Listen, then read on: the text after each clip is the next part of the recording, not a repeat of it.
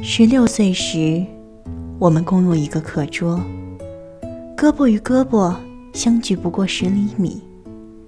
我的余光里，全是他。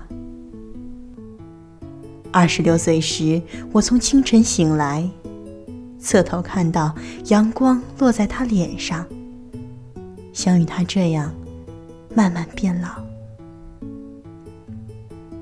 爱。让我们褪去身上青涩的棱角，穿越拥挤的人潮，用最温暖、最炙热的爱拥抱彼此。我知道，这个世界什么都善变。可是说真的，眼前这个人，他让我相信永远。有没有那么一个人？只要一想到能和他共度余生，就让你对余生充满期待呢。寻觅嘈杂外的宁静，探求纷扰中的低吟，在这里，我们带你聆听书的声音。各位听众朋友们，大家好，我是主播冰茶。今天我们要一起读的这本书是公子乔伊的。我不喜欢这世界，我只喜欢你。我知道这本书很多人都已经读过，所以与其说我推荐这本书给大家，不如说是我想与大家一起来重温这本一边让你大呼虐狗，却又一边忍不住翻完的故事集吧。欢迎收听本期娟博竹简，愿你眼前人是心上人。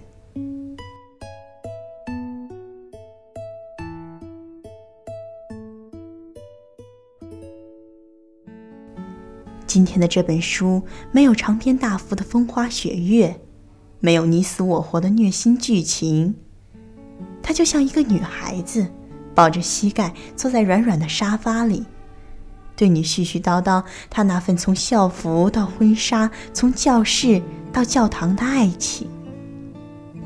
那个女孩子说：“一辈子很长，要跟有趣的人在一起。”他说的那些关于爱情，却又不只是爱情。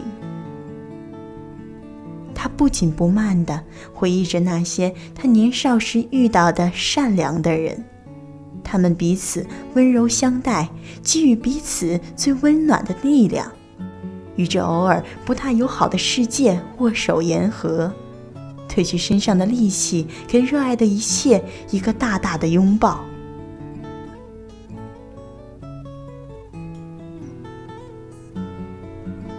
记得，在某一个天气晴朗的日子，穿着校服，背着书包，在校园里偶然遇见了拍婚纱照的情侣。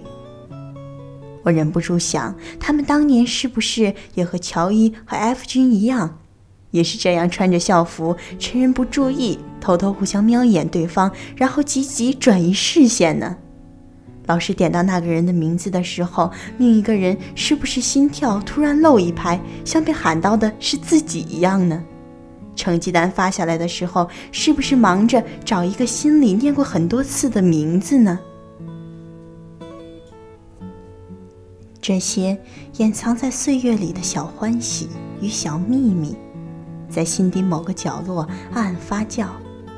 出其不意的，在什么瞬间咕嘟咕嘟的翻涌着，向上冒出一个一个泡泡，升腾在阳光下闪闪发光，一触碰就碎成无数小水滴，飘散的脸上点点凉爽的惬意，还有一点点不舍。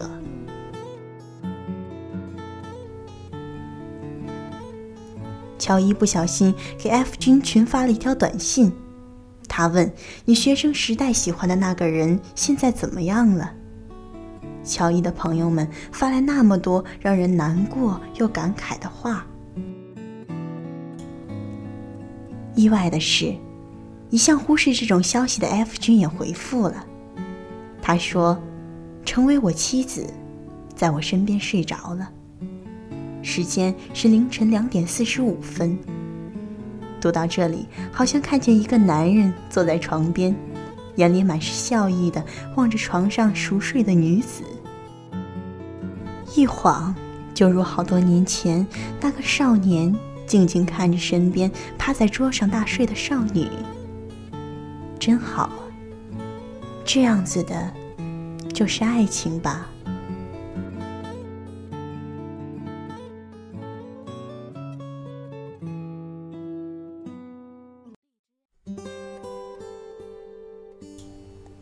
或许因为，我们不一定足够幸运。那个让我们对余生充满期待的人，可能由于种种遗憾，没有陪我们走到最后。是谁说过，人生这场舞会，教你最初舞步的人，未必能陪你走到散场。可是，当你翻过 F 君和乔伊从开始到最后的故事的时候，还是会时不时想起那个轻轻摇动你心弦的那个少年或者少女吧？你会是什么样的心情呢？我想，或许会是悲喜交加吧。就像乔伊在书中所写的那样，成长最遗憾的部分在于，我们总在最无知的年华里遇到最好的人。却不自知，遇到自己喜欢的人，反而小心翼翼，不敢更靠近他。那段年华里，看到每句情话，听到每首情歌，读到每首情诗，想到的，都会是那一个人。所有的小情绪都与那个人有关，你的悲喜就这么与另一个人息息相关呢。也许就是在读乔伊的故事的时候，我们恍惚中好像看见了过去的自己。他说：“那是青春年少的我们，单纯而充满热情，叛逆而天真善良。那真是最好的我们。”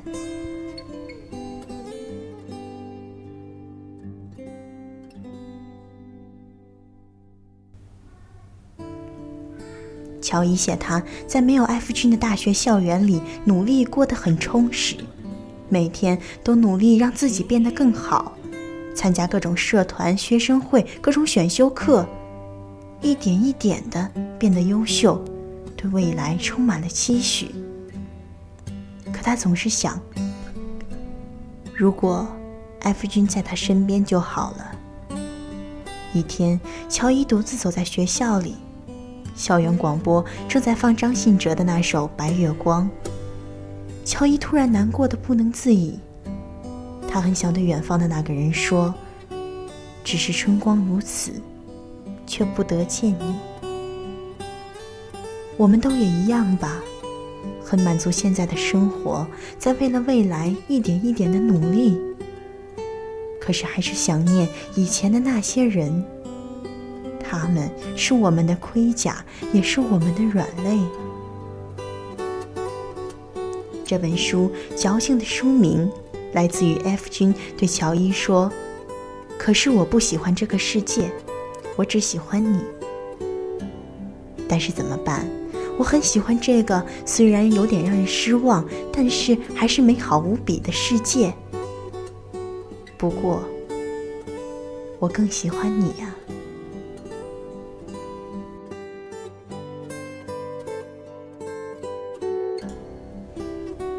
好了，我们本期的节目就到这里了。感谢本期编辑土味八，我是主播冰茶，我们下期再见。